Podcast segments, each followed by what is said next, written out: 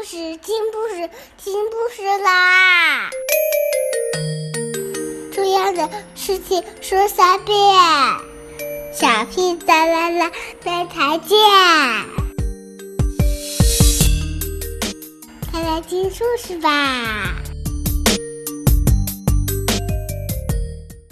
！Hello, everybody. Today we'll continue to read the book of the puddings.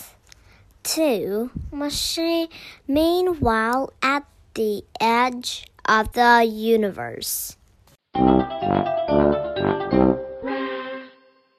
Here is something shocking that very few people know. Father Christmas has a big brother. Oh, yes. His name is Bad Christmas and he is evil.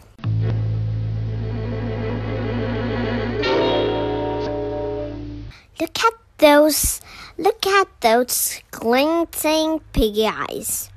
Then the sinister grins twisting his mouth like a snag of barbed wire. Look at those grabby hands with fat sausage fingers. Look at that funny little turtle bunny monkey he's sucking. What? He suck? A tartan? Beanie? Monkey? Yes, and the monkey's name is Boo Boo. Bad Christmas has had Boo Boo since he was three. But don't be fooled. Bad Christmas is so evil that if you cut out his heart, it would probably have the world's evil written on it in blue red letters. That's assuming you could actually find his heart, because he probably hasn't even got one. Bad Christmas does not live in our universe. He comes from the other side, a universe in the fifth dimension. Yes, Bad Christmas is the monster behind the invasion of the Christmas puddings.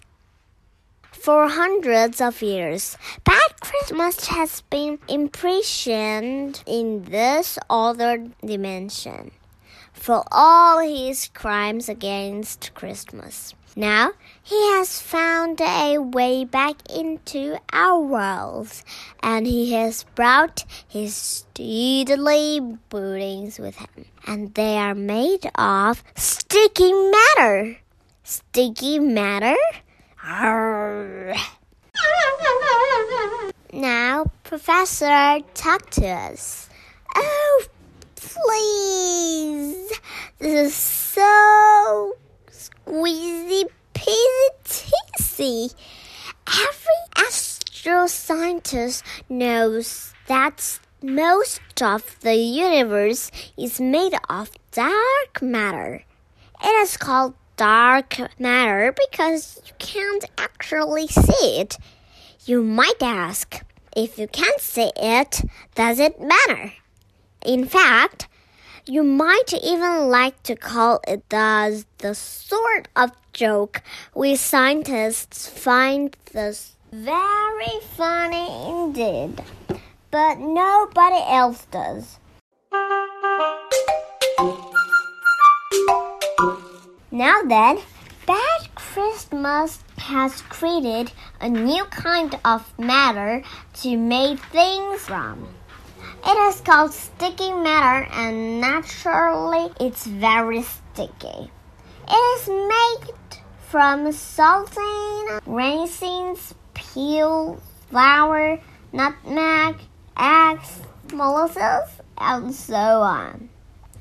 These things are harmless on their own, but when mixed together, they make a full and stinging sticky goo.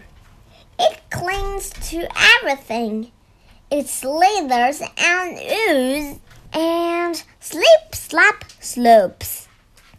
Bad Christmas discovered that if He smeared sticky matter along the edge of his universe. It would gradually dribble over into our universe.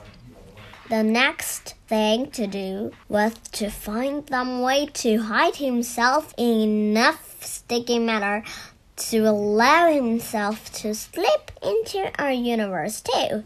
And so he builds a universe hopping space machine. The Death Pudding!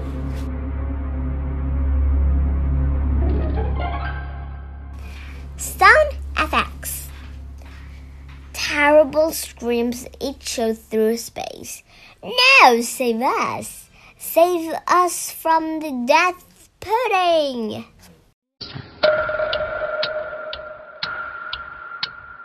The death pudding is a gigantic, slowly revolving Christmas pudding. Engulfed in flames, it spins through deep space. This is home for Black Christmas, a home as big as a football stadium. This is where he plots and plans. He is going to take over the world. But first of all, he has to exterminate his brother and take his place. Yes, he's going to destroy Father Christmas.